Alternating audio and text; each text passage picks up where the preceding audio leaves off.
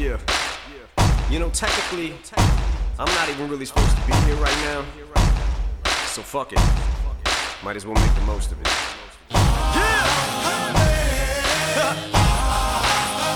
Feels good. Guess I'm lucky. Some of us don't get a second chance. But I ain't blowing this one. Bienvenidos a las batallas de los playoffs en el Capologist. Catch lightning in the bottle? Set fire to water coming out the nozzle on the fire hose. Fly it and swat us. Cinderella man, Cinderella man, Cinderella man, man.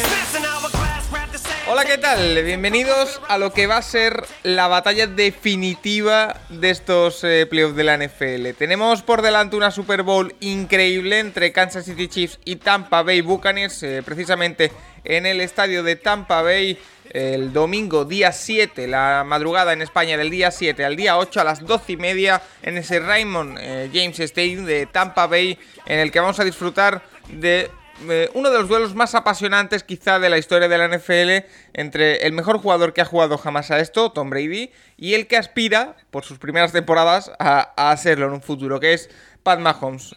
Pero además de eso, vamos a disfrutar de un partido entre Kansas City Chiefs y Tampa Bay Buccaneers que tiene muchas aristas.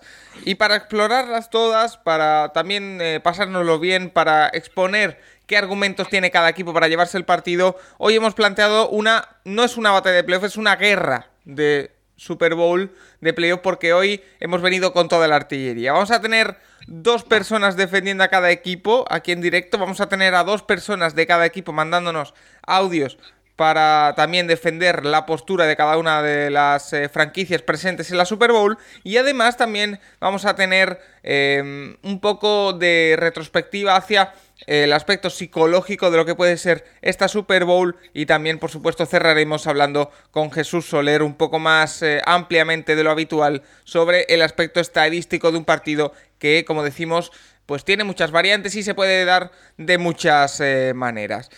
Esta guerra eh, la van a protagonizar personas que han estado con nosotros en las batallas de playoff y que hoy van a sacar ya todo lo que tienen. Han rebuscado en el armario, han sacado toda la munición que tenían y la van a sacar hoy a, a colación. No me voy a enrollar mucho más. Paso ya directamente a presentar a las personas que van a defender a cada uno de los equipos.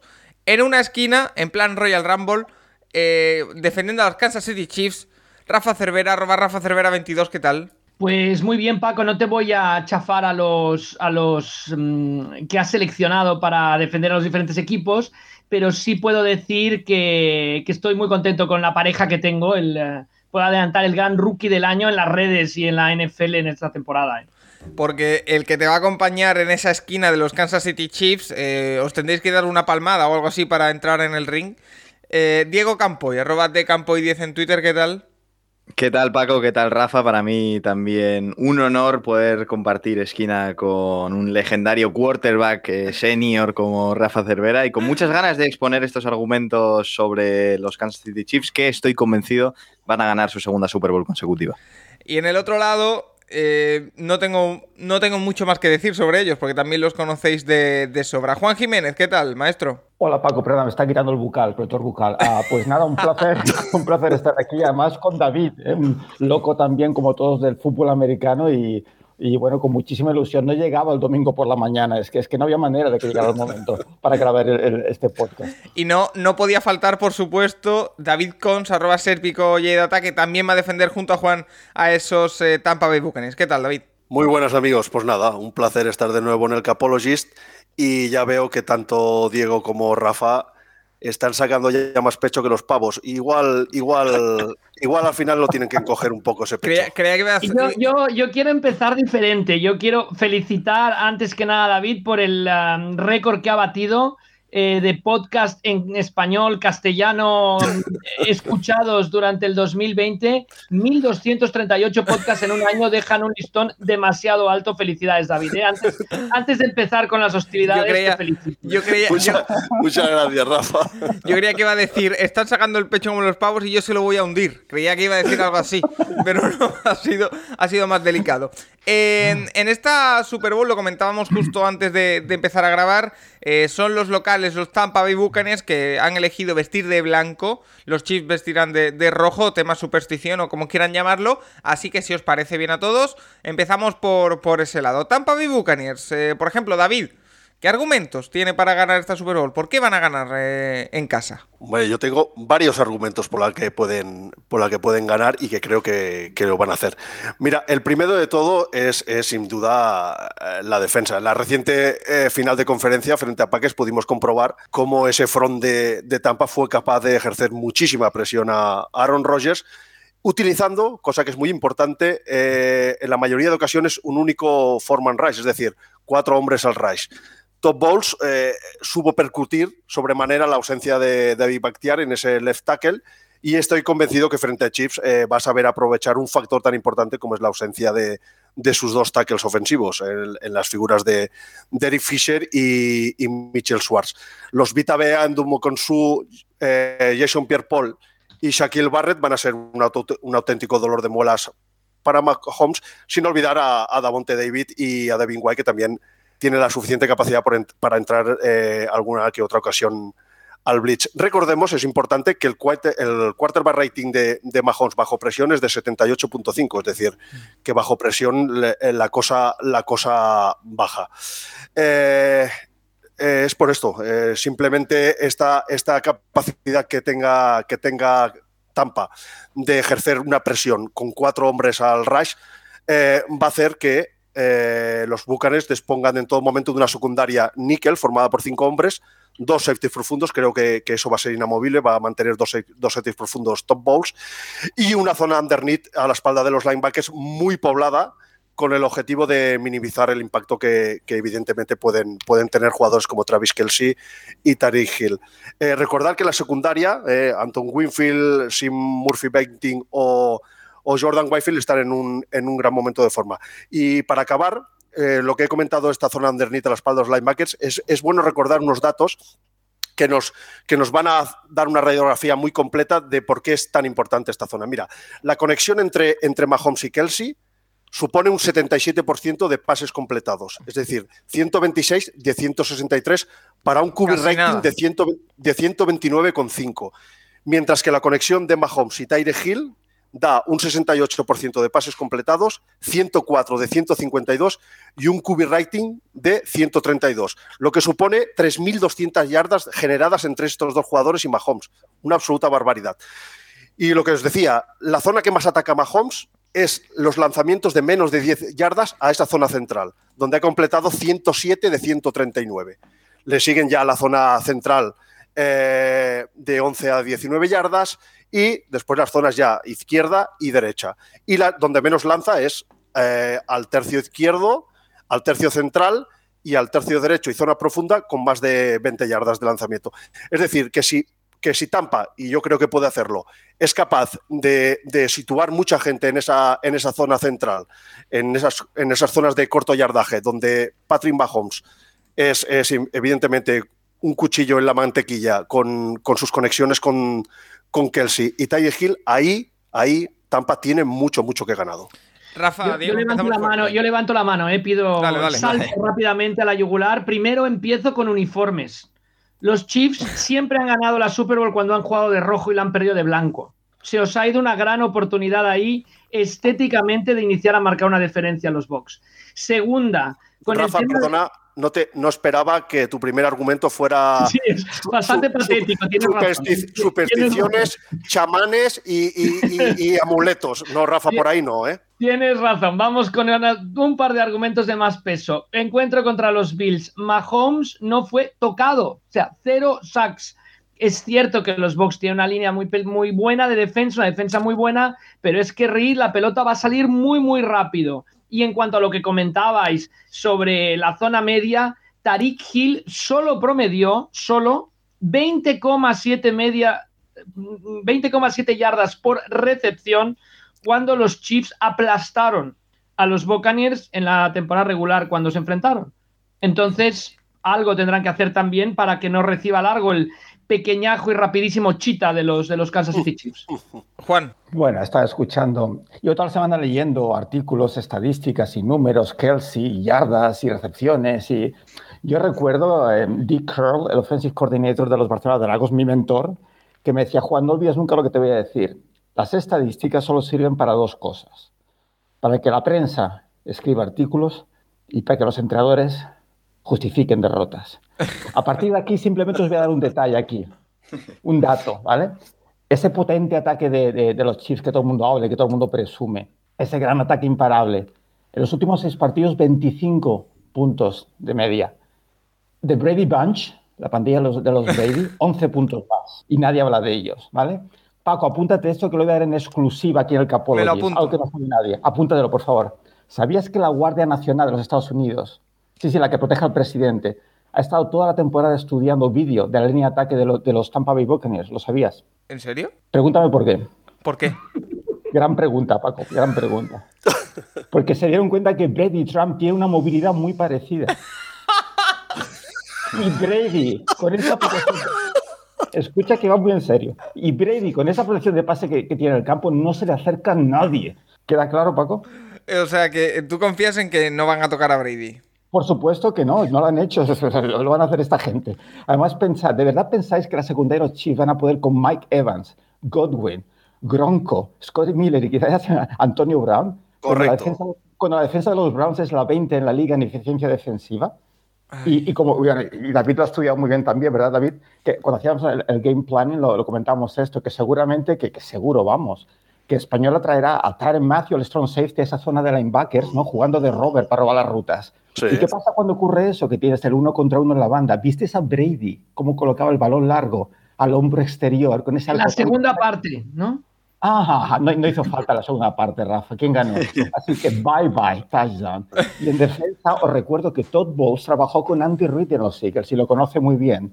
Y Rafa dirá, y Diego, sí, pero también va de otra manera, ¿no? No, no, pero es mucho más importante y crítico en fútbol americano conocer el ataque que la defensa, os lo aseguro. Eh, Diego, solo quedas tú por expo- exponer lo- los primeros argumentos. Bueno, pues yo si me permites voy a contestar primero a los ataques feroces de nuestros rivales y luego voy a lanzar otra piedra Sí, para sí. ellos.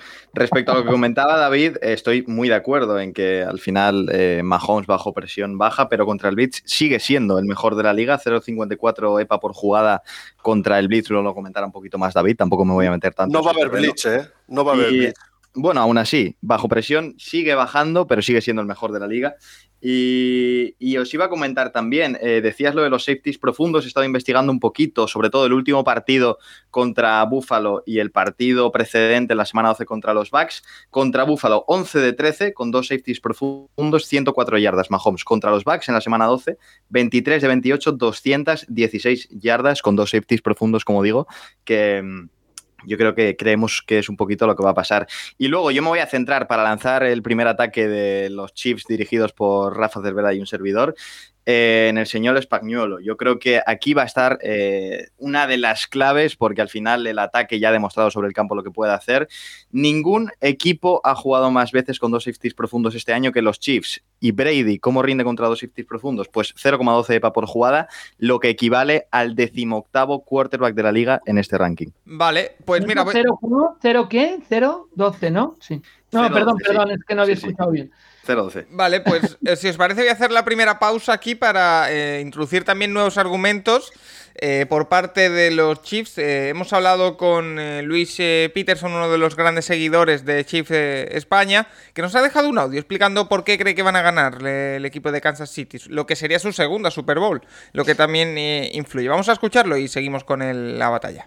Buenas, ¿qué tal? Pues aquí emocionado con una segunda Super Bowl que vamos a jugar, algo que hace muy poquito era impensable y, y ahora pues a disfrutarla lo máximo posible y, si encima nos podemos llevar el gato al agua, pues, pues perfecto, pero si no, la combinación de tres temporadas espectaculares y cinco muy buenas, pues eh, ya es un gran qué.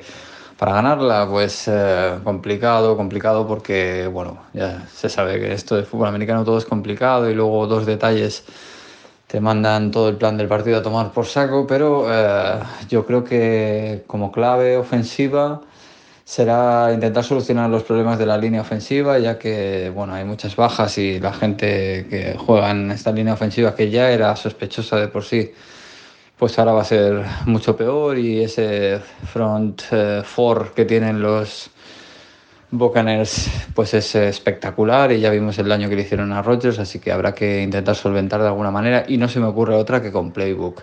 Creo que trabajar la línea ofensiva y esto en estas dos semanas, pues sí, claro, se intentará, pero si, si se intenta hacer un juego de pocket con, aguantando la presión, pues eso es inviable. Entonces eh, se trata de, de, usar Playbook para deshabilitar su principal arma, ¿no? el arma más importante que tienen es ese front four en defensa y, si consigues que no tenga efecto, que no tenga repercusión, pues ahí, ahí tendrás algo, algo bastante ganado. Así que, que se trataría de, de jugar playbook, de screen passes, de esas jet sweeps, de ese, ese juego más rápido, las piernas de Mahomes también, salir los bootlegs, salir fuera del pocket y ganar un segundo para que las rutas se puedan generar bien las piernas de Mahomes, porque si se estira mucho el campo con Hill y Harman, pues eh, y, y, en la caja hay muy poca gente, porque está la línea ofensiva y la, y la defensiva solo, pero hay esa distancia,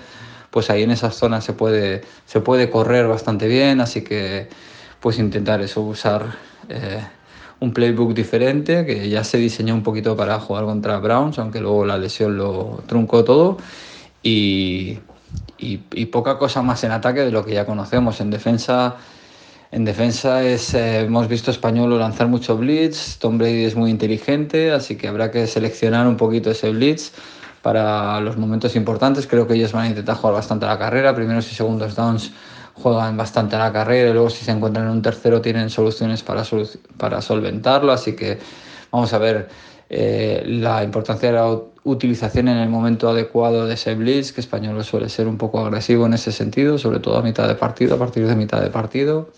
Entonces intentar al principio frenar mucho la carrera, ponerles en situaciones difíciles y aprovechar la, la oportunidad que tengamos. Creo que, que si Chiefs se pusiera por delante, el, el, el, partido se le pondría mucho mejor porque Tampa remolque pues eh, lo tendría más complicado. Pero vaya, eh, complicado de definir así en solo un par de minutos, que se me ha ido a un poquito más, pero, pero que lo vamos a disfrutar seguro y que va a ser un partidazo seguro.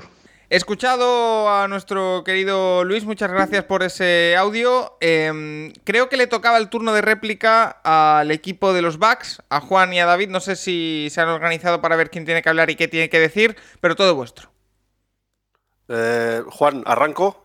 Sí, sí, adelante, adelante, David. No, mira, simplemente una pequeña puntualización a Rafa, eh, con todo el respeto que sabe que le tengo. Yo creo que no, no, no, ha podido coger un ejemplo peor para comparar a Tampa que, que Buffalo. Es decir, un equipo que no tiene absolutamente nada de pass rush, como es, como es Buffalo, contra un equipo eh, como es Tampa, que con cuatro hombres es capaz de generar mucha presión. Claro, eh, no, no, es comparable un equipo con el otro desde mi punto de vista. Después, eh, otro factor que creo va a ser fundamental en este partido es el juego de carrera de, de, de Tampa. Los Bucanes tienen que buscar, por encima de todo, un ataque, un ataque balanceado, es decir, buscar drives sostenidos de 4 o 5 minutos hacia adelante y para ello el juego de carrera con, con Ronald Jones y especialmente con Leo Fournette, que está atravesando un gran momento de forma, va a ser eh, eh, fundamental. A partir de este juego de carrera, todos sabemos la eficacia de Tom Brady en el play action y es ahí donde puede hacer mucho daño, tanto con Mike Evans, Chris Godwin o Scotty Miller, como ha comentado antes Juan. Y otro factor que creo que nos, no hemos mencionado y que creo que es muy importante es todos los mismatches que pueden generar los Titans de, de, Tampa, tanto Cameron Braid como un Rob Gronkowski, que, que si bien es cierto que, que en los últimos partidos ha jugado casi como un línea ofensivo más, creo que en, una, en, un partido de esta, de esta magnitud como es una Super Bowl, lo vamos a ver aparecer en alguna que otra screen, como pudimos ver ante, ante Packers, o incluso en una típica ruta sim donde su conexión con, con Brady es de todos conocida. Es decir, que, que buscar eh, drives sostenidos largos eh, es fundamental para qué? Pues, pues para tener a, a, Patrick Mahomes el máximo de tiempo posible fuera del emparrillado, sentado tranquilamente en el banquillo y disfrutando de, del ataque de, de Buccaneers. ¿Es posible hacer David, eso? eh, lo de Buffalo decía sobre todo por la manera en que Andy Reid encara los playoffs, que Sí. cinco, cinco veces seguidas ha ganado la división y al final se ha roto ya ese tabú de que no podían llegar lejos los Chiefs en los playoffs, ganando la campaña pasada y volviéndose a plantar en la Super Bowl. Recordemos, Mahomes puede igualar al Brady de sus inicios de carrera, convirtiéndose en el primer coreback en que gane, que gane dos Super Bowls consecutivas. Eso está, Pero- eso, sí, no, no, eso está claro, Rafa. Yo- no seré yo quien ponga en duda eh, a los Chiefs porque es que sería de, sería de ignorante dudar de, de la, de la capacidad y de la categoría de este equipo. Otra cosa es que creo que Tampa tiene de tiene los ingredientes suficientes como para, como para A mí me decantar la balanza. que el tiempo de posesión no es el fuerte del ataque de Bruce Arians, muchísimo del pase. Yo, de hecho, eh, creo que el equipo que más daño le podía hacer a la defensa de Chica que tienen. eh, entonces no veo a los Buccaneers haciendo drives de 14, 16, eh, no Rafa. sé, 24 jugadas y que esté Mahomes mirando desde la. Es el segundo la equipo, perdona, Rafa. Es el segundo equipo, los Buccaneers, que más yardas terrestres han sumado en estos playoffs, ¿eh? solo por detrás de Ravens, ¿eh? 345. ¿eh?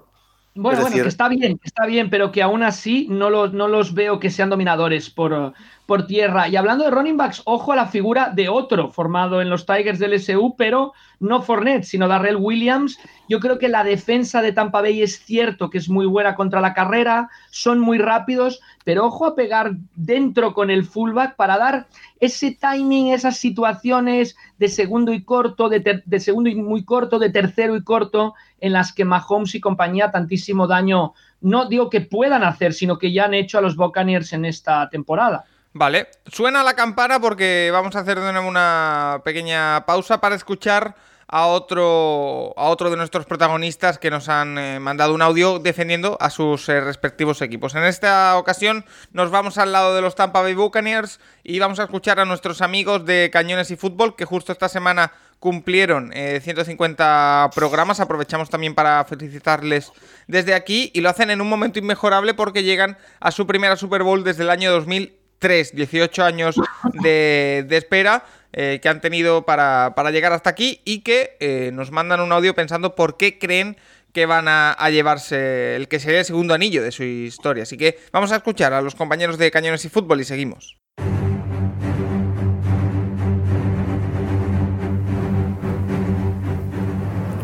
Hola chicos de Capologies, ¿qué tal estáis? Enhorabuena por el programa otra vez. Y un saludo desde la Bahía. Agradeceros que contéis otra vez con nosotros, con los de Cañones. Soy Alfonso Colmenar, Alf, sí, el de Cañones y Fútbol, del libro de los Bucks y la madre que los parió. Y estoy aquí por cuarta vez consecutiva y esto es una maravilla. La verdad que eh, en el último podcast de, de Cañones y Fútbol, pues hablamos en, en el speech inicial de que esto era bueno, pues como un sueño, ¿no? El sueño del viejo pirata que se despierta en la taberna después de una noche de alcohol, de alegría, y que se frota los ojos pues pensando si realmente eh, esto es un- una quimera, un sueño, o está otra vez eh, recogiendo tablones del, del mar, del barco hundido, ¿no? Pero no, no, es, es realidad. Y hemos llegado a la Super Bowl y sí, en contra de muchos, de lo que muchos vaticinaban, ¿no? Al principio de playoffs y ya no te digo, o ya no os digo al principio de temporada. O sea, volvemos a casa, a nuestra casa, al Rey Jay, haciendo historias. Somos el primer equipo que jugará la Super Bowl en casa y eso es algo grandioso. Eh, la verdad que hay dos semanas, eh, ya un poco menos, ¿no? porque se está haciendo muy, muy, muy largo, se está haciendo eterno. Pero bueno, hay tiempo para recuperar las bajas, para poder armar y dejar bien apuntalada esta defensa que, posiblemente pueda ser la, me- la mejor de la liga. ¿no? Va a ser un partido épico, va a ser un partido, una final soñada. El campeón actual contra el aspirante, y por un lado, y por otro lado, la, la cabra, el GOAT, eh, contra el aspirante a relevarle. ¿no? Es un, doble factor ahí interesante, ¿no? Es, eh, va a ser épico. Nos ganaron en regular, es verdad. Pero bueno, también es verdad que hemos estado leyendo y, y las estadísticas marcan que 7 de cada 13 equipos que se habían enfrentado antes en regular y, y luego se enfrentan eh, en la Super Bowl, pues consiguen la revancha, ¿no? Acaban, cobra, acaban por cobrar su, su venganza en la Super Bowl. Así que, pues, bueno, pues es interesante ese dato. En cualquier caso, eh, hay factores positivos para pensar que los Bucks pueden ganar la Super Bowl, ¿no? Eh, llevamos uno de uno de Super Bowl, cada Super Bowl que llegamos, en principio, es un 100% de victorias, pero bueno, no, el caso es que, que los Bucks están on fire. Brady ha conseguido unir a un equipo y llevar a este grupo a las primeras de cambio, a su segunda Super Bowl, y quién sabe si ganarla, ¿no? Se cree en, en la Bahía, se cree en esta Super Bowl y se cree verdaderamente, o sea, es un, un belief eh, total, ¿no? Ya dijimos que Brady está en modo Super Saiyan, en playoffs, eh, en playoffs mode on, ¿no? Y esto es increíble. Es verdad que la segunda parte contra Green Bay fue un poco de pájara, pero, pero está espectacular. Los Bucks pueden establecer su juego, que, que es ataque, y luego, por supuesto, defender muy, muy, muy bien. Mucha presión sobre el front seven, la vuelta de Vita Bea, un, un pollo que lleva, que es como una montaña y que se lleva a, dos eh, rivales con cada mano, uno en cada mano, ha vuelto, ¿no? Y esto es un factor clave de narices. Lo vimos contra Green Bay. eh, deja a GPP y a Barrett eh, espacios para morder todos los tobillos de los cubis de rivales, con lo cual eso está genial. Además, la offensive line de, de Kansas está muy mermada y eso hay, que, eso hay que aprovecharlo. El ataque de Tampa tiene que seguir así. eh, más como la primera parte de Green Bay que como la segunda, pero bueno, se ha demostrado que si el GOAT eh, la fastidia, la defensa sale y se pone, se pone en fire. Eh, nuestra defensa también es verdad que hay que darle también otro de pecho sobre la defensa, otro, otra medallita, porque eh, nuestra defensa de red zone es increíble. Reducimos al máximo esos factores, esos daños. Es decir, que nos tienen que hacer eh, touchdown desde más de la red zone, porque como lleguen a red zone, mínimo pues, valoramos o, o reducimos todos los daños. ¿no? Eh, es verdad que como factor negativo está Mahomes enfrente, o sea, es eh, la leche de bueno y nos la puede liar mucho. Eh, que le entre una pájara tonta es posible, que como en la segunda parte de, de Green Bay, y que los Chiefs, a fin de cuentas, son un equipo buenísimo, buenísimo. Eh, es un zas en toda la boca para muchos. eh, los grupetes estamos flotando. Es un partido para morir por, por nuestro capitán de artilleros, darlo todo, porque estas ocasiones solo se viven una vez en la vida y se pueden conseguir, solo se pueden conseguir, o sea, de esta manera, ¿no? Los chicos de Bucks creo que lo saben, la, la ciudad lo sabe y se ha, se ha juntado todo y creo que se puede, se puede conseguir. Así que nada, antes de que se me olvide, muchísimas gracias por vuestro audio en el programa 150 de Cañones y Fútbol. Y nada, un saludo enorme, eh, suerte a Kansas, nos vemos en el Ray J, gobacks.es, esta es nuestra web. Y enhorabuena para el programa que está muy, muy, muy chulo. Adiós.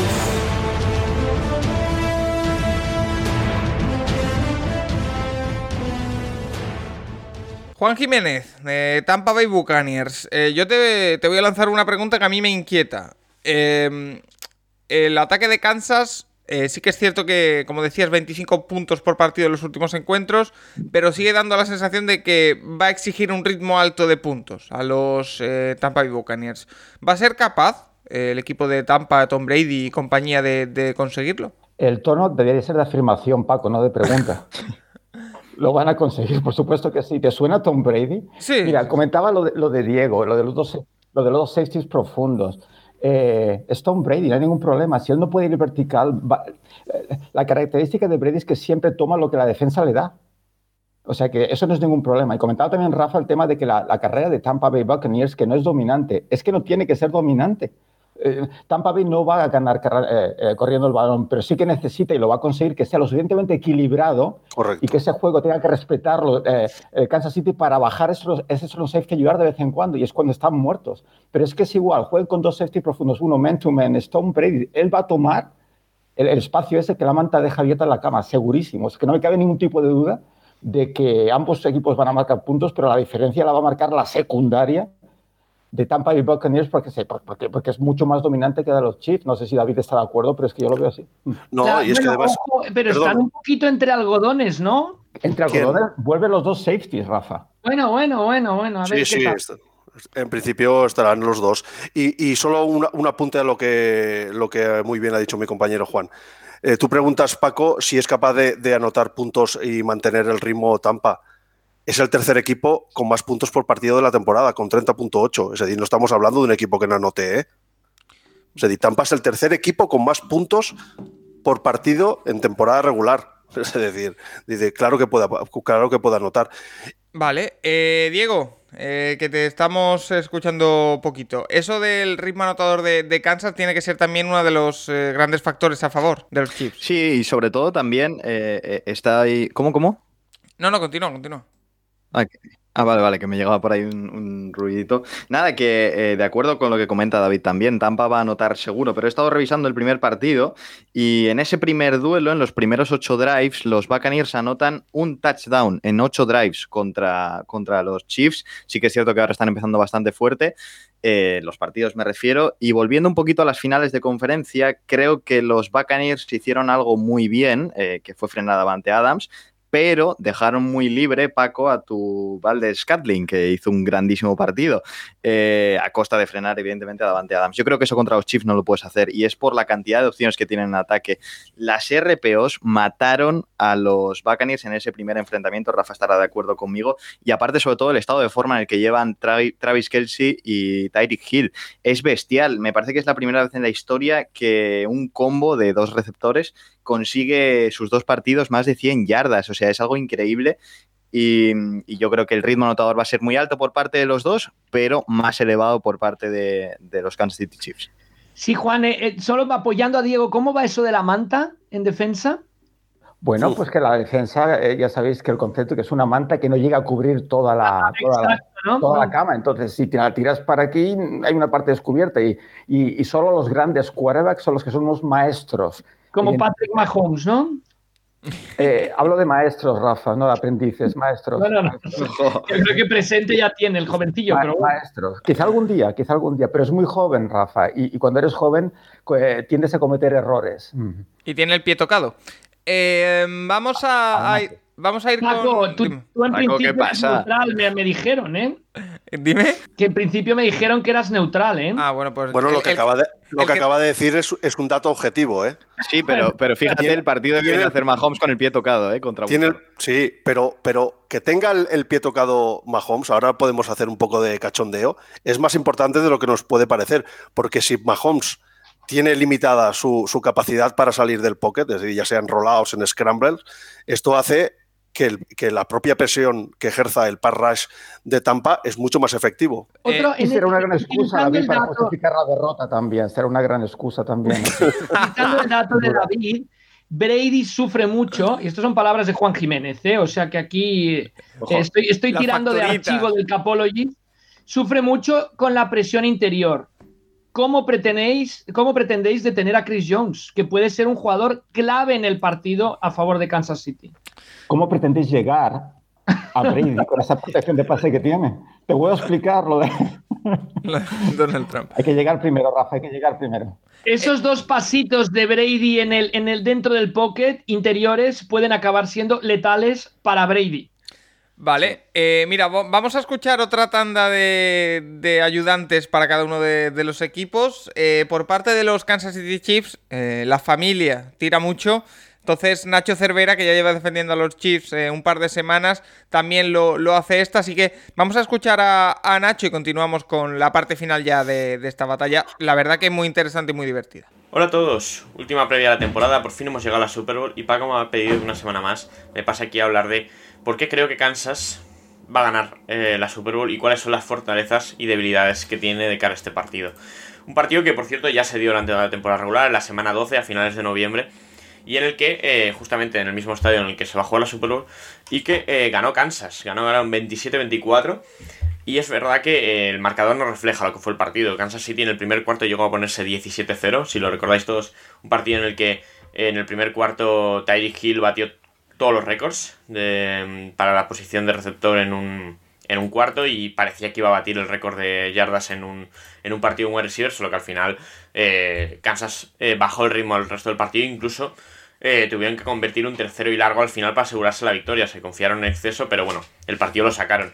Eh, y ahí va a estar una de las claves del partido. Eh, al final, eh, la defensa de Tampa Bay lleva todo el año siendo muy buena. En aquel partido también lo fue. Dejaron a, a Edwards Heller en 37 yardas en 11 carreras.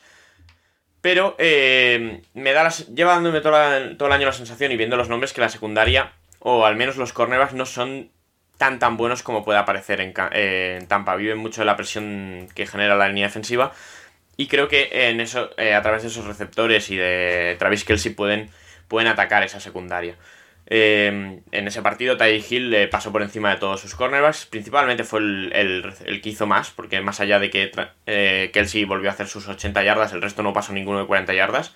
Es decir, en este partido seguramente Kansas necesite un poco más de aportación de tanto de Watkins si juega como Robinson y Harman. Pero esta semana ha salido una, una, bueno, una información, unos datos que eh, Hill es el mejor receptor o el mejor jugador contra la defensa al hombre y Travis Kelsey el mejor contra la, defensa contra la zona. Entonces aquí tienes que ahí va a tener que decidir Todd Bowles qué quiere que le ataquen más, si a través de la zona y esa conexión que tiene Mahomes con Kelsey o si eh, prefiere defender al hombre y ver cómo conseguir parar a esos receptores tan rápidos.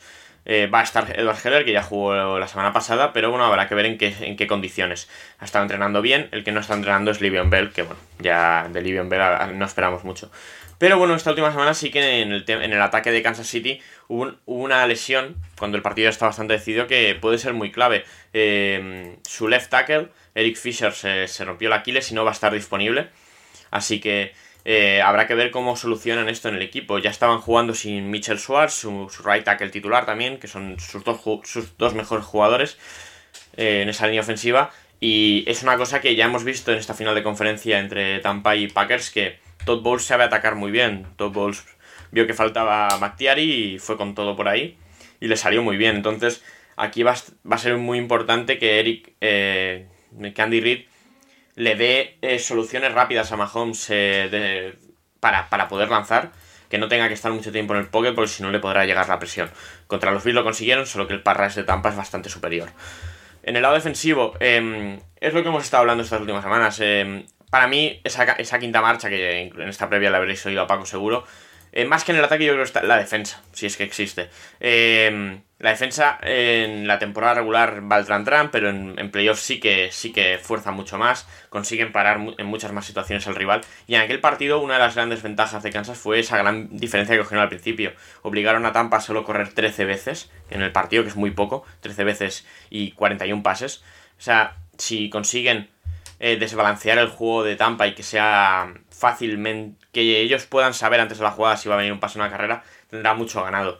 Eh, eso puede venir desde una ventaja, de un ataque muy arrollador que salga desde el principio o una defensa que consiga parar a, Tampa. Y a partir de ahí, pues eh, lo que tienen que intentar lograr es lo que consiguieron en aquel partido, mm, que, el juego de carrera no sea un factor y que a partir del juego de, pase eh, limitar bastante bien tanto a Evans como a Godwin. Aquel partido fue, muy, fue bastante importante Gronkowski, pasó 100 yardas, pero no creo que sea así en la Super Bowl esta vez. Así que también fue el debut de Anthony Brown. Habrá que ver si llega al partido, porque Anthony Brown está entrenando muy, muy limitado estas últimas semanas. No jugó la final de conferencia.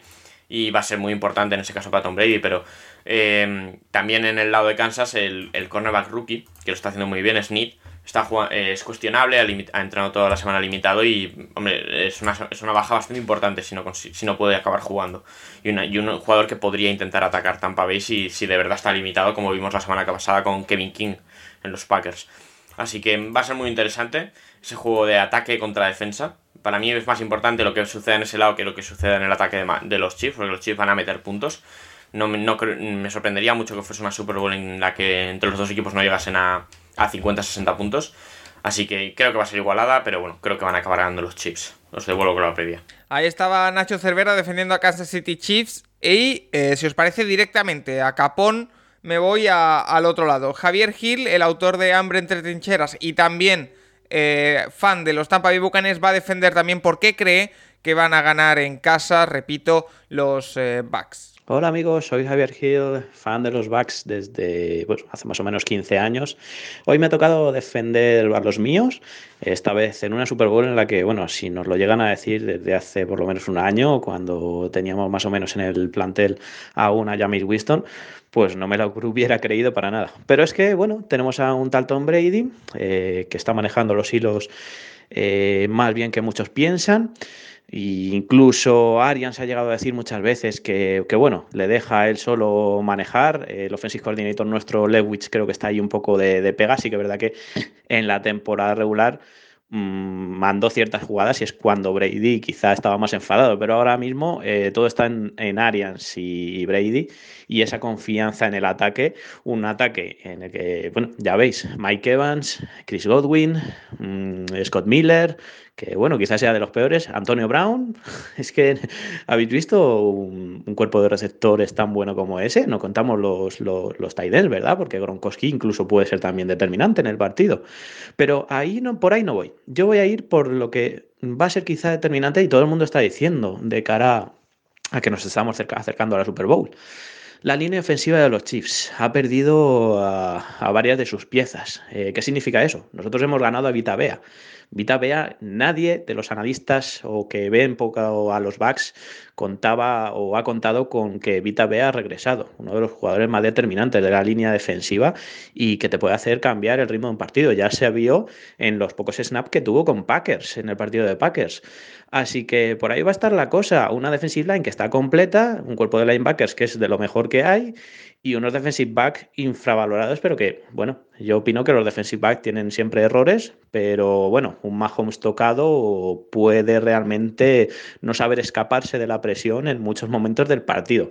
Así que ahí va a estar, ahí va a estar la clave pienso yo. Y si no, bueno, pues suerte para, para los Chiefs, que yo les tengo mucho, mucho, cariño, ya saben muchos de ello, y de Patrick Mahomes, que es, que es mi niño dorado.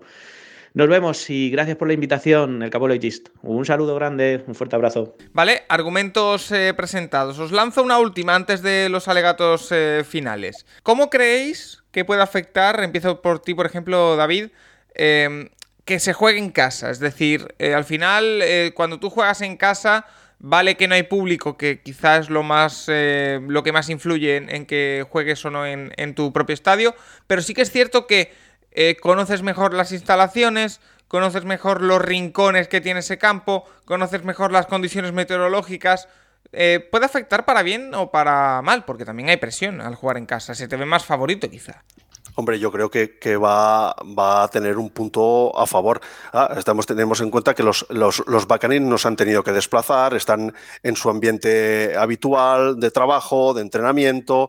En el campo, mm, por lo que he entendido, eh, va a haber 7, 8 mil sanitarios invitados, por la cual cosa esos sanitarios creo que serán básicamente de la zona y, y, y, el, y, el, público será mmm, mayoritariamente aficionados de, de, Tampa.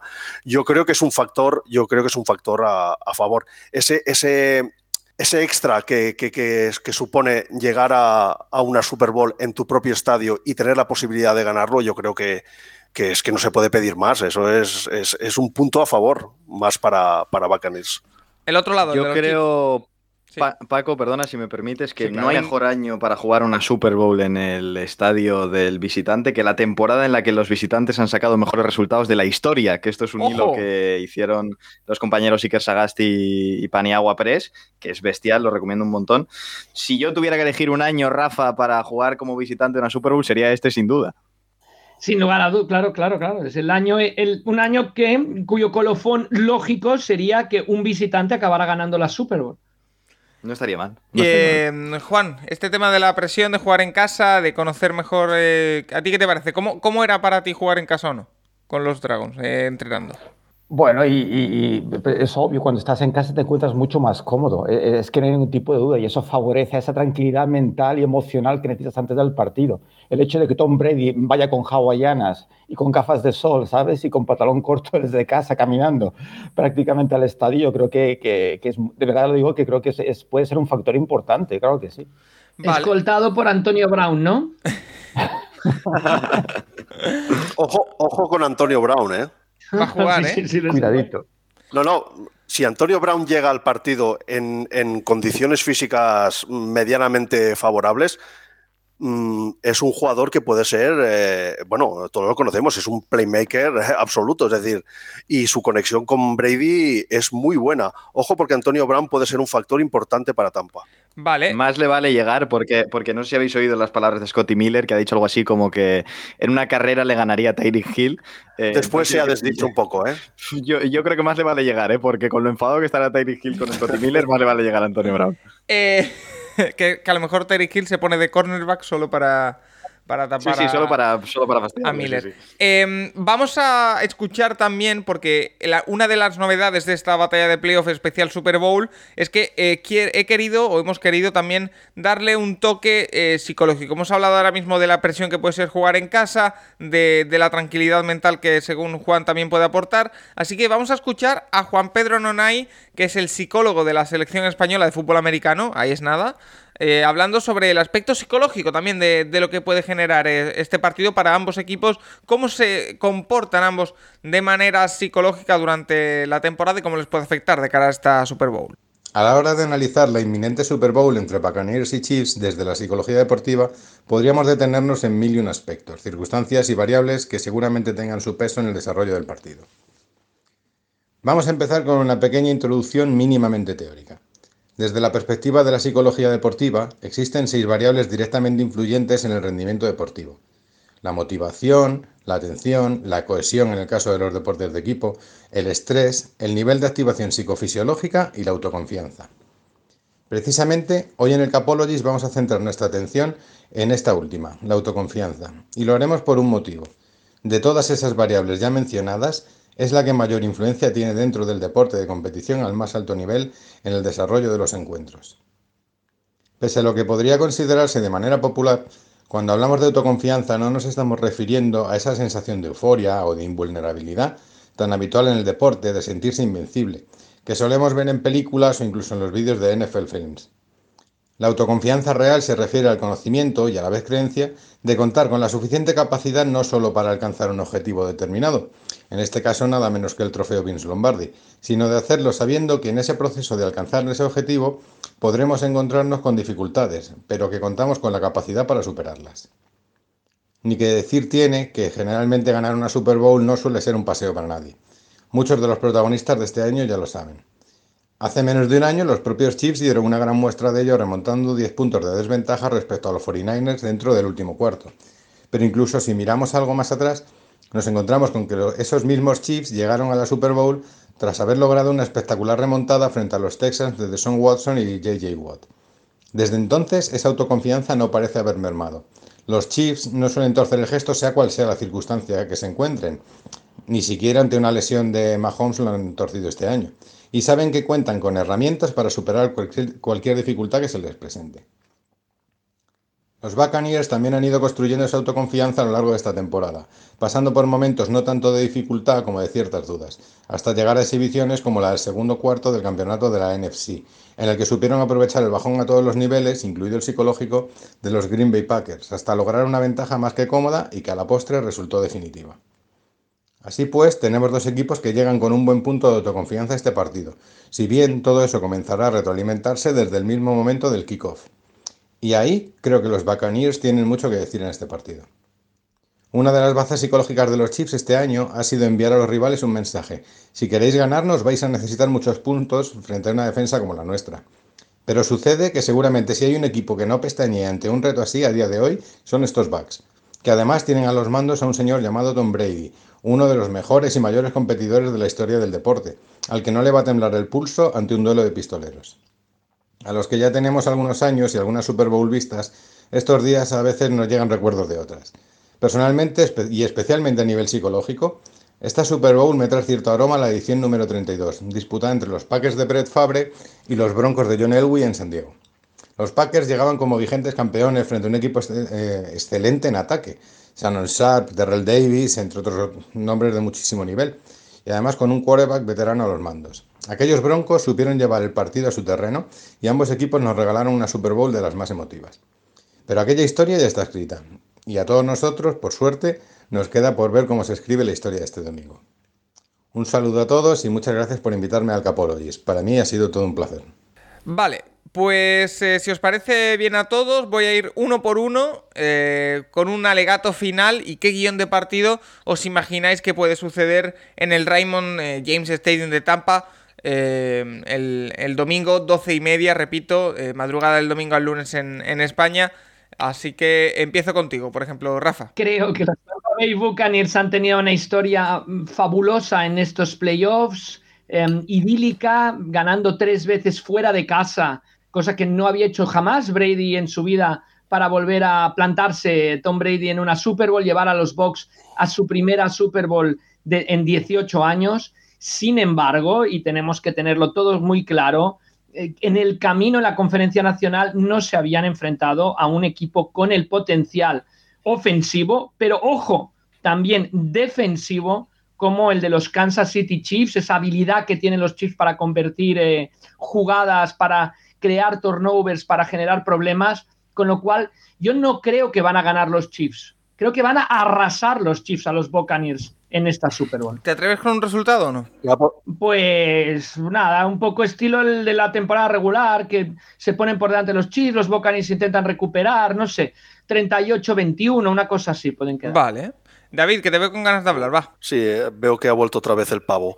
Eh, mira, eh, mira, simplemente, yo creo que, a diferencia de lo que muchos piensan, yo creo que, que en este partido Brady va a utilizar mucho más lo- los quick passes, esos pases rápidos al primero o segundo nivel. No va a ir tanto largo en un principio. Van a intentar también eh, establecer el juego de carrera y lo que he dicho anteriormente, van a intentar eh, tener drives largos, sostenidos y, quemar reloj y controlar el tempo del partido.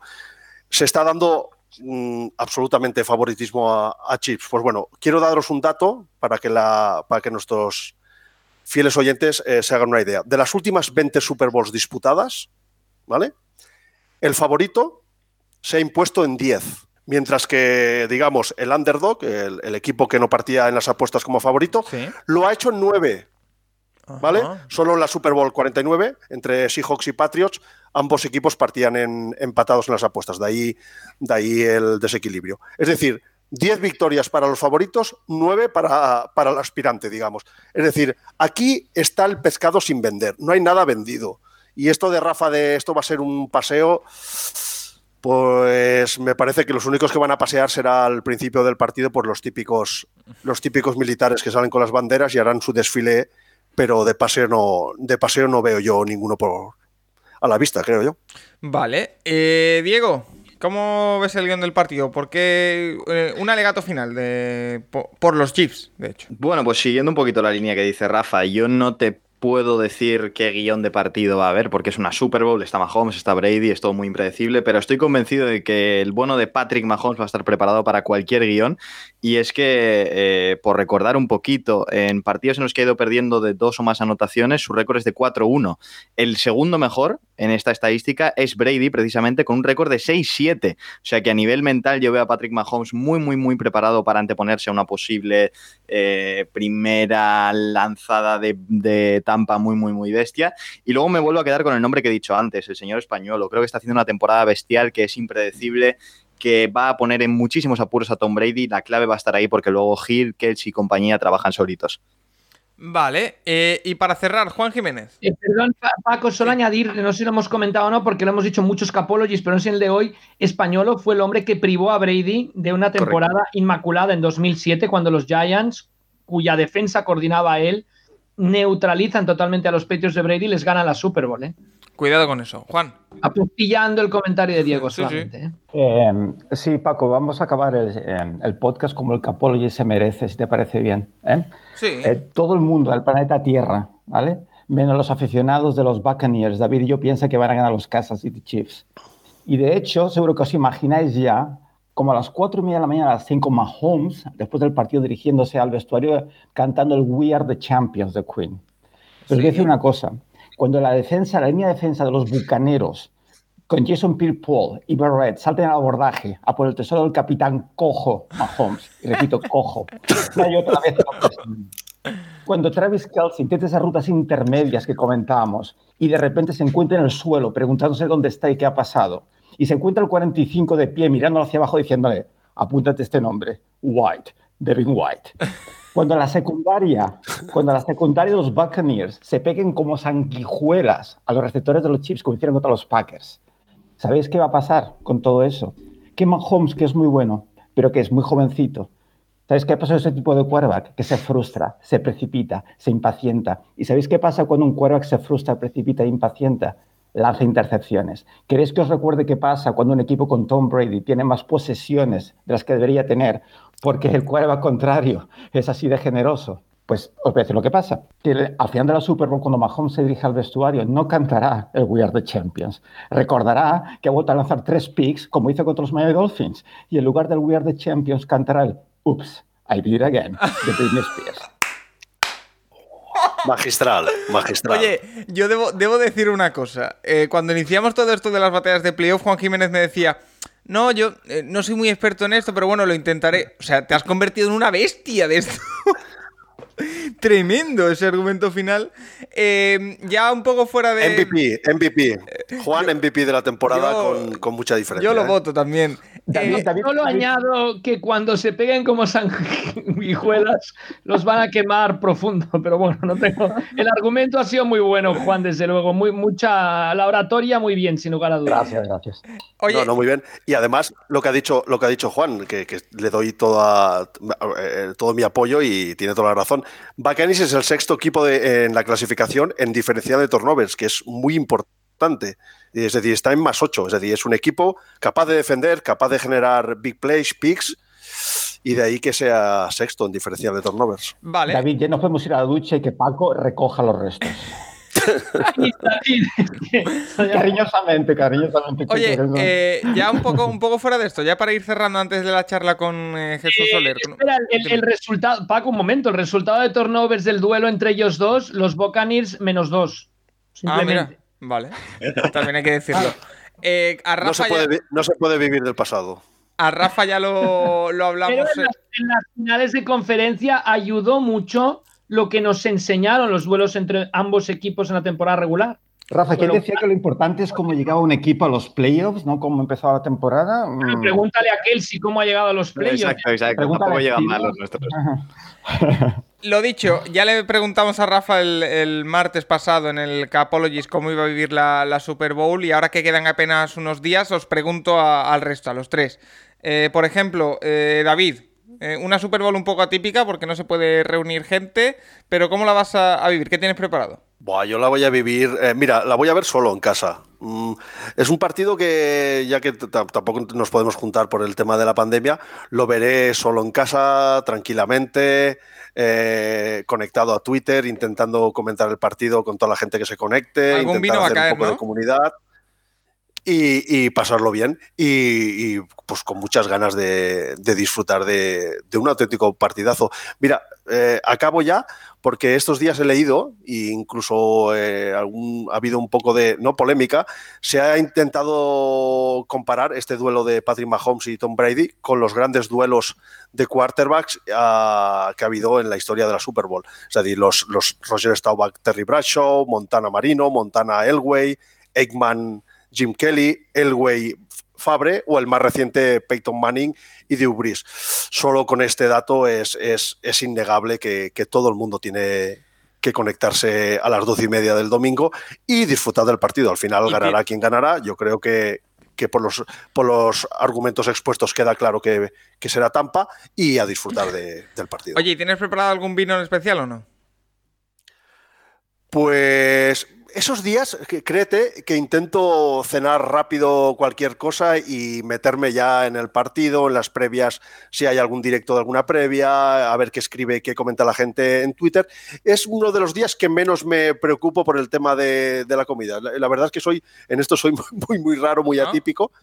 Y, y- y estos días eh, me puedo hacer cualquier bocadillo, puedo cenar cualquier cosa y ya meterme, meterme en el partido, que es realmente lo que me, lo que me interesa. Focus ya, si caso, game. el domingo a mediodía ya es cuando comeré bien, me haré un buen chuletón, me abriré un, Oh, buen, un buen priorat, o un, o un Monsano, un Somontano, un Ribera del Duero, lo que toque. Y, y de cara a la Buena- noche. buen, buena li- buen depth chart este, eh, buena Sí, alineación. buen, buen detalle. Es que, claro, te- en, en España tenemos un roster de, de vinos que yo creo incomparable. Ahí, ahí no habría batalla. Eh, Diego, No. ¿tú qué, cómo, lo- cómo se te plantea esa Super Bowl del domingo? Solitaria también. eh, la verdad es que la veré solo en, en casa, espero. eh, estoy pendiente de unas confirmaciones porque seguramente la semana que viene me toque viajar para cubrir la Copa del Rey, pero espero que no me hagan viajar el domingo a las doce y media de la noche. Y, y la veré en casa solo, la verdad, porque en mi familia no hay ningún apasionado a la NFL, pero bueno, ahí estaremos por Twitter y por donde sea hablando con Correcto, Diego, vosotros ya, con ya, ya iremos hablando por Twitter. Eso es. Da la, y da la impresión, da la impresión de que este año va a ser más importante que nunca el tema redes, el tema seguirlo, porque eh, va a haber mucha Sí. gente que la va a ver solo. La, Entonces, la única compañía, sí, sí. eh, a- más allá de la, de la fiesta de la Casa Cervera, que como dijimos ya hace un par de días comentamos en el eh, Capologist, Juan, ¿tú qué? ¿Qué, vas a- ¿Qué tienes preparado para esa Super Bowl? Pues bastante parecido también solo aquí en casa. Lo que pasa es que yo soy muy Paco de la vieja escuela. Eh, a mí me gusta, eh, además me gusta ver los partidos solo. Eh, no sé, incluso a veces, eh, incluso desconecto el móvil, la verdad. Eh, sí que a veces nos hablamos, ¿verdad? A veces con Rafa nos escribimos algo, o con mi gran amigo Jesús Fernández, que es un experto. Pero es que entonces no estás por el partido. Entonces, eh, seguramente me centraré con un café, mantita y hasta las 5 de la mañana viendo como Brady eh, se convierte en, en, bueno, alguien lo que hemos dicho más de una vez, ¿no? Es, eh, consigue ese récord ya que es absolutamente, yo creo, imbatible por nadie. Esas siete Super Bowls. Pues eh, ahí, dispuestos, domingo, repito, domingo, la madrugada del domingo al lunes, 12 y media de la noche, en Tampa Bay. eh, yo creo que con buena temperatura y buen eh, clima, eh, habrá que, que confirmarlo, pero eh, todo hace indicar que sí, en la costa este de Estados Unidos vamos a disfrutar de esa Super Bowl entre Kansas City Chiefs y Tampa Bay Buccaneers. Lo que sí que he disfrutado seguro es esta pedazo de, de batalla con estos cuatro titanes que nos han regalado pues eh, un, podcast de, de batalla espectacular. Rafa, Diego, Juan, eh, David, que habéis estado dando el callo durante todo este mes de playoff, que habéis eh, estado aguantando muchos de mis mensajes de oye, puedes esto, oye, puedes lo otro, y siempre habéis dicho que sí.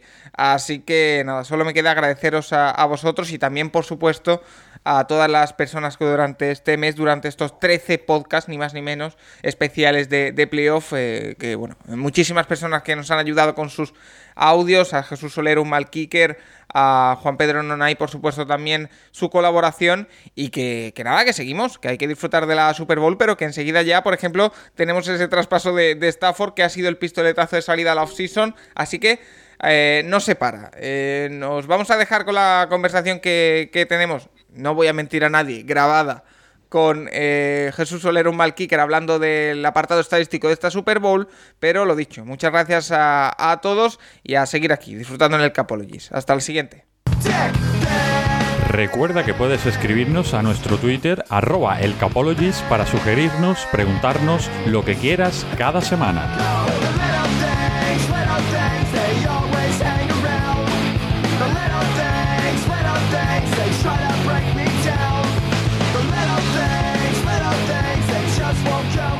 Momento para la estadística avanzada aquí en el Capologist en este especial, en esta batalla de playoff especial, Super Bowl, esa eh, batalla encarnizada que hemos tenido y que vamos a cerrar con un apartado algo más tranquilo pero igualmente interesante. ¿eh? Vamos a hablar eh, durante todas estas batallas de playoff, hemos hablado en la parte final de, de las batallas con Jesús Soler, con un mal kicker, nos ha mandado audios eh, un poco explicando la versión estadística de cada encuentro de los 12 que ya se han jugado de playoff y queda el 13.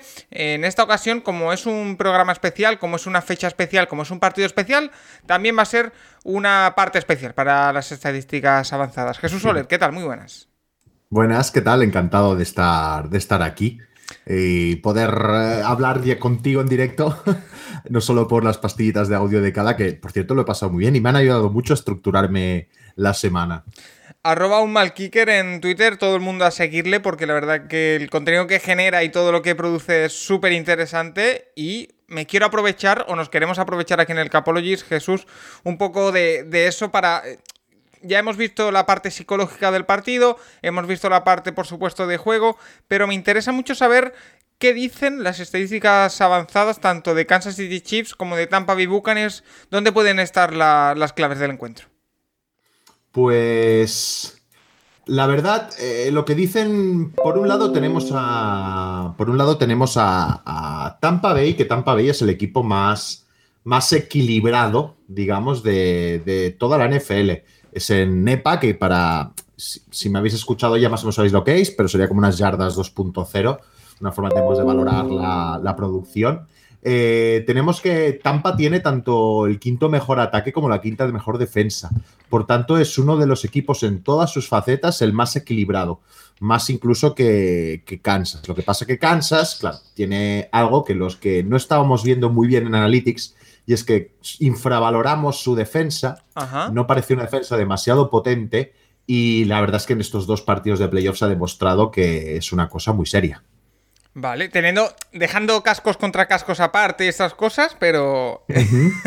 no, pero Sí. eh, entiendo, eh, y aquí me voy a tirar a la piscina, tú me corregirás, que en este Claro, en sí. esto EPA ofensivo y defensivo, en el que eh, Tampa Bay en los dos, en las dos clasificaciones es quinto, en el ofensivo entiendo que Kansas City está más arriba, ¿no? El Evidentemente, primero. Kansas- Kansas City es el segundo mejor ataque de, de- durante esta liga. El primero fue Packers, que se quedó fuera. Y es que Kansas es un ataque muy difícil de frenar. Eh, por ahí, por ahí, viendo cómo está el nivel de defensa, eh, es complicado. ¿Cómo paras a, Kansas que tiene tantísimas herramientas? Eh, Kansas es el segundo mejor ataque en general. Es el tercero mejor pase de la temporada.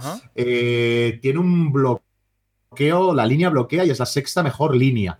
En carrera, nada mal, es decir, es la treceava en carrera, cosa que. Y mira que ha tenido lesionado a Eduard Seller y todo, ¿eh? O sea que... Sí, porque al final es un sistema de. Es decir, al final, y esto ya lo hemos defendido muchas veces de Analytics, ¿eh? se convierte casi en meme, pero el corredor no importa tanto, ¿no? Sino el sistema de carrera que tú tengas montado. Y este año uno de los upgrades que ha hecho, no por Geller, sino por, por variar un poco, eh, es cómo corre de manera muy creativa el balón Kansas. No corre mucho porque es el 29 equipo corriendo, es decir, corre solo un 33% de los snaps y muchos de ellos son cuando ya van ganando, pero cuando corre lo hace de forma muy efectiva porque consigue ser el treceavo. Así que Kansas tiene tantas alternativas, luego en el pase eh, las dos amenazas sobre todo con, con, con Tyreek Hill y con, con Kelsey, que cualquiera de los dos al final siempre acaba estando abierto, ese esos drops de más que sabe hacer Mahomes en el momento clave y le sumas a una carrera que está descarando sobre todo Hartman,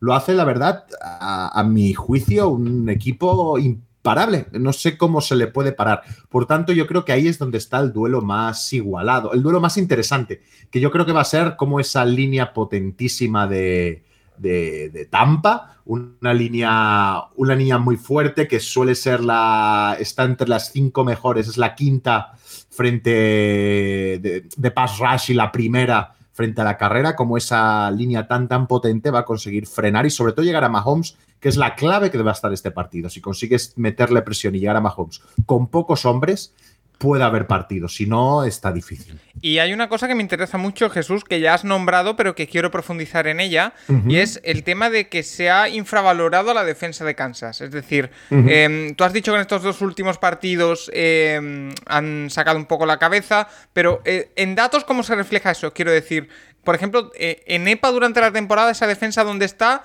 o si realmente es por lo que hemos visto en el campo y no nos hemos fijado mucho en los datos, que, ¿por qué la hemos infravalorado? Ahí, eh, normalmente la. Igual que los ataques con las estadísticas avanzadas los, los determinamos muy bien, con las defensas tenemos algunos problemas. Quiero esto dejarlo muy entre comillas, porque si bien es cierto que las mejores defensas en EPA eh, y en otras métricas han sido, pues, en- eh, ha sido, se ha visto reflejado quiénes han sido. Ha sido Pittsburgh, ha sido Los Ángeles, ah, Washington, defensas que tanto en el ojo, ¿no? en el ITS como en Analytics, Sí. eh, te dan que han sido las mejores defensas. Sí que es cierto que es probable que haya varias defensas que teniendo un mal rendimiento, durante la temporada, la defensa de Kansas ha sido la número 21 en EPA, con un 0,07 de EPA permitido. Eh, ser el 21 es una mala defensa. Pero hemos visto en varios partidos, sobre todo a final de temporada, y en esta, tal como esta defensa que quizá permite bastantes números, es determinante en los momentos clave, ¿no? Y eso, eh, eso también pasa porque, porque en Analytics nos cuesta, bueno, las defensas, tanto en Analytics tanto en realidad las defensas son muy volátiles, es decir, de una, de una semana para otra puede variar mucho su rendimiento Ajá. los ataques son mucho más estables. Y entonces las defensas dependen mucho del rival que tienen enfrente. Evidentemente son reactivas. De un año a otro también cambian mucho, mucho más que los ataques. Así que esa volatilidad hace que a veces se nos escapen defensas que eh, teóricamente no son tan buenas, pero saben, como es el caso de esta de Kansas, eh, estar en los momentos clave. Porque al final en el fútbol americano actual, cuanto las defensas no han de parar a los ataques porque no se puede. Has de conseguir en esos tres drives claves, en esas tres terceras y cortas o terceras y largas que haya, saberte imponer, ¿no? Y español o con una con bastante alegría, la verdad. Como la antes, se ve bastante alegría enviando blitz eh, que cortocircuitan bastante. Se vio el otro día contra, contra Packers, lo hemos visto con Tabriz, con esta alegría en el play caller, que creo que es una de las claves eh, de este equipo, que ya eso no es que lo da de, no creo que sea trabajo de reflejar Analytics como tener un gran play caller con una gran experiencia que permite saber cuándo mandar y cómo mandarlo, ¿no? Y en qué momentos. Y por eso creo que esta defensa es mucho más peligrosa de lo que, de lo que los números a, primera vista nos reflejan. No creo que sea un problema del número en sí, sino un problema de nuestra interpretación. Y por eso, pues, toca mejorar. Es que los Chiefs, eh, Jesús, son para mí este año sobre todo un equipo traicionero para las estadísticas. Me explico por qué. Yo llevo todo el año diciendo, o la mayoría de la parte final del año, diciendo que no estaban, o sea, no que no estaban jugando al máximo, sino que tenían una marcha más. Entonces, eh, yo creo que se ha demostrado durante playoff en defensa y yo creo que también en ataque que mm, se han guardado cosas, que se han eh, reservado un poco y que en la parte final de la temporada han explotado totalmente. Entonces, no sé hasta qué punto eso tú crees que puede ser incluso engañoso a la hora de, calcular las estadísticas y todos estos eh, conceptos que me dices durante la temporada. Eh, si es así, si es la, hipótesis que tú planteas, eh, esto pasa muy poco. Es decir, es muy raro en un deporte como la NFL que los equipos se guarden algo, porque es un deporte donde casi tienes que jugar al máximo en todo momento, porque a la que bajas nada, un mínimo, cualquiera, hasta el peor equipo de esta temporada, hasta los Jets, te puede pasar por delante. Entonces, es muy difícil calibrar estos bajo un poco el rendimiento. Yo de verdad creo que, Kansas ha pasado por problemas. Ha pasado por problemas a lo largo de la temporada problemas relativos, porque evidentemente luego es el récord y saben ganar los partidos, pero los partidos... Problemas del primer mundo, se podría decir, ¿no? Sí, sí, sí, y creo, y creo que, que, han tenido problemas, partidos complicados, pero porque de verdad no, no han sabido encontrar soluciones, ¿no? tanto, tanto en ataque y a veces, a veces el ataque ha sido cortocircuado, sobre todo en estos momentos en los que se les ha conseguido eh, llegar con presión a Mahomes. Y por tanto, creo de verdad que sí que ha habido un upgrade, o sea, parece que en, esta, en estos partidos han jugado mejor, pero es porque simplemente así ha sido. Es decir, que, que no es que tuviera marcha guardada, sino que llegado a playoffs y, y con toda la el armamento que pueden llegar a tener, pueden plantear cosas nuevas, pueden, pueden tienen, y esto es un factor psicológico importante, son campeones, se creen más fuertes que el resto y saben que a igual a igual van a acabar venciendo, ¿no? Eh, opto más porque que de verdad que están jugando mejor ahora que lo que han jugado esta temporada, no porque se hayan guardado, sino porque, bueno, eh, en el momento que ha tocado, pues están en su pico. Vale, y una vez comentado todo esto, hemos comentado quizá muy poco de los Buccaneers porque creo que con el primer eh, argumento has dejado muy claro que son un equipo quinto en ataque, quinto en defensa, muy equilibrado y equilibrado por arriba, es decir, no es que estén en la zona media en, en las dos apartados, sino muy arriba. Eh, pero eh, con todos estos datos que hemos ido aportando, eh, ¿Qué guion de partido te, imaginas, eh, Jesús? ¿Qué, crees que puede pasar en el partido? Has hablado mucho de la clave, de que esa línea defensiva de, Tampa, que jugó muy bien en la final de conferencia, eh, llegue hasta Mahomes, tiene que llegar y a, partir de ahí nacen las opciones de los backs, pero ¿qué partido te imaginas? La forma de ganar, es decir, de los pocos partidos que han perdido Kansas a lo largo de la época Mahomes, eh, hay, una especie de también de, discurso en el que dicen que lo que has de hacer es tener mucho el balón y que tengan pocos minutos Mahomes, ¿no? En el campo. Esto que en teoría parece muy bonito porque es, bueno, pues si está poco tiempo, pues no va a poder andar menos. El fútbol americano es un deporte donde da igual el tiempo que estés, vas a tener las mismas oportunidades que el otro, ¿vale? Porque los drives son alternos. Es decir, a la que tú lanzas, por mucho que tardes 8 minutos, el otro vas a poder lanzar de nuevo, va a tener esa oportunidad.